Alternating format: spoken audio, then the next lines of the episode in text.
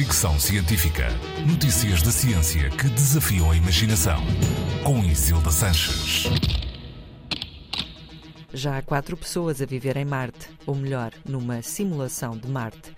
No dia 25 de junho, quatro voluntários entraram num bunker que simula as condições de vida em Marte para aí permanecerem durante um ano. O objetivo é preparar as missões humanas a Marte. Espera-se que até 2040 seja possível ter pessoas no chamado Planeta Vermelho. Logística e psicologia humana são as principais preocupações desta missão chamada Chápia, a primeira de uma série de três planeadas até 2026.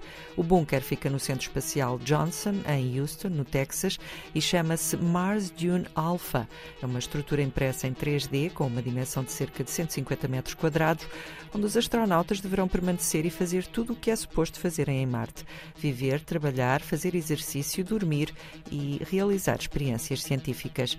Esta missão também vai envolver manobras com veículos e passeios em Marte, mas apenas virtuais, embora envolvam vestir o fato espacial. A equipa que agora foi encerrada no bunker teve que fazer rigorosos testes de aptidão, idênticos aos dos astronautas em missões espaciais, e inclui uma bióloga, um engenheiro de estruturas, um médico e uma microbióloga.